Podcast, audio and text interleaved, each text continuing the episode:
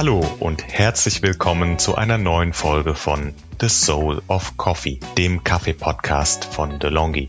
Hier geht es um alles rund um das Thema Kaffee, angefangen beim Anbau, der Ernte und dem Handel bis hin zum Röstgrad, der Zubereitung, Gesundheit und aktuellen Kaffeetrends.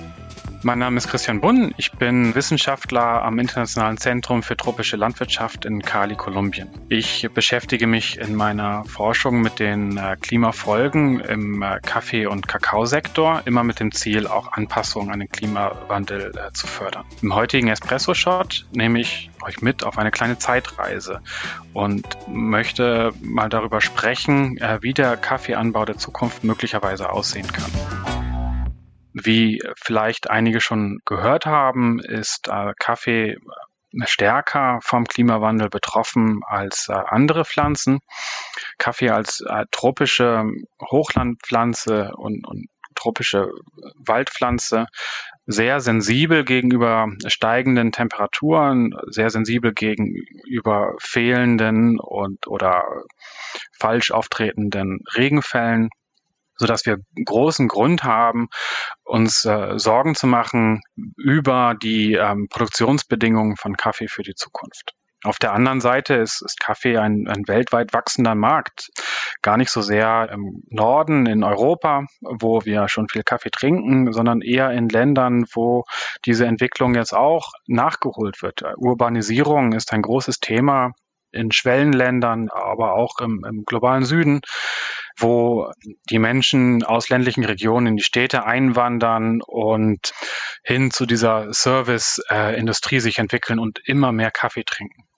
Gerade auch in Asien, so dass wir erwarten, dass der globale Kaffeemarkt sich in den nächsten Jahrzehnten verdoppeln wird oder sogar verdreifachen wird. Daher also die große Frage, wo kommt jetzt Kaffee in Zukunft eigentlich her, wenn wir auf der einen Seite dieses Anbauproblem haben und auf der anderen Seite diese steigende Nachfrage? Die erste Frage, die ja dabei auftritt, ist immer die Frage nach dem geografischen Ursprung. Wir sehen ganz klare Unterschiede äh, in der Betroffenheit verschiedener Regionen. Zum Beispiel ist Zentralamerika eine der Regionen, die sehr stark vom Klimawandel betroffen sein wird. Dort äh, werden vermehrt Hurricanes auftreten, vermehrt Dürreperioden auftreten und äh, steigende Temperaturen führen zu einer Migration des Kaffeeanbaus in höhere Regionen mit äh, potenzieller Entwaldung.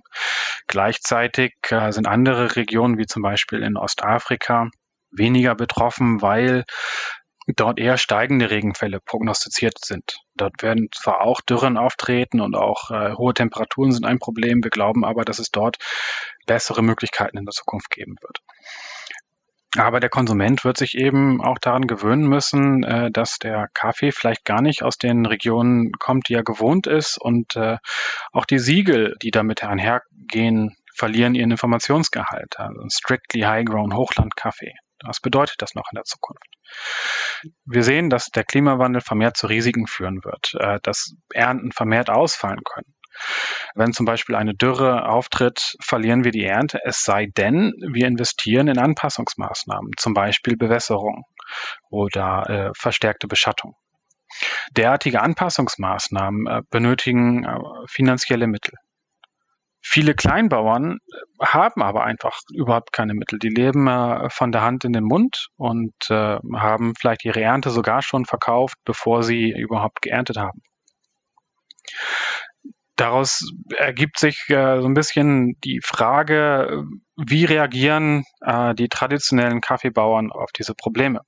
Und ein Szenario ist eben, dass sie äh, einfach gar nicht mehr investieren. Sie können möglicherweise in der Zukunft Kaffee als ja, eine Art Lotterie betrachten. Es gibt gute Jahre, es gibt schlechte Jahre. Und in schlechten Jahren suchen sie sich andere Einkommensmöglichkeiten, kümmern sich aber gar nicht weiter drum. Und in guten Jahren wird eben geerntet und verkauft und dann freuen sie sich. Das ist aber natürlich nur möglich, wenn man Kaffeeanbau nicht professionell betreibt und äh, auf seiner Kaffeefarm vielleicht noch ganz andere Pflanzen anbaut oder äh, saisonal woanders arbeitet. Das andere Extrem ist eben, wir investieren.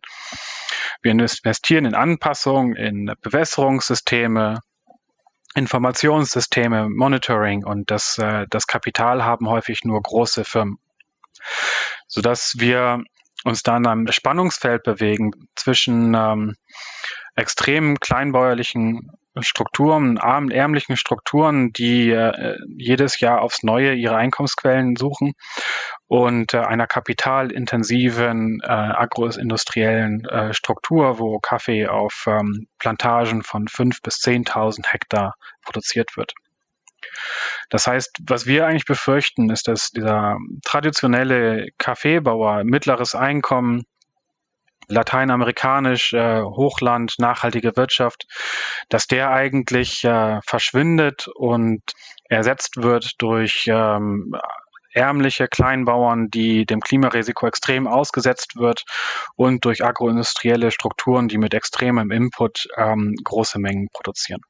Aber natürlich ist es schwierig, diese Szenarien komplett durchzuspielen. Das sind äh, nur Tendenzen, die wir ableiten aus Klimadaten, aus den Folgen früherer Preiskrisen, wie der Kaffeeanbau sich künftig genau gestalten wird, das kann man äh, noch nicht sagen. Und nicht zuletzt hat natürlich auch der Konsument eine Rolle zu spielen bei ähm, ja, der Frage, wie sich die Nachfrage entwickelt wird nach Zertifizierten, wie reagiert die Politik auf äh, das Klimarisiko und so weiter und so fort. Ich hoffe, diese paar Gedankenspiele über die Zukunft des Kaffee haben euch gefallen. Vielen Dank äh, fürs Zuhören und äh, bis bald. Unseren Podcast könnt ihr auf allen gängigen Podcast-Plattformen abrufen, abonnieren und bewerten. Wenn ihr Fragen oder Feedback für uns habt, dann schreibt gerne an podcast-delongi.de at delongigroup.com.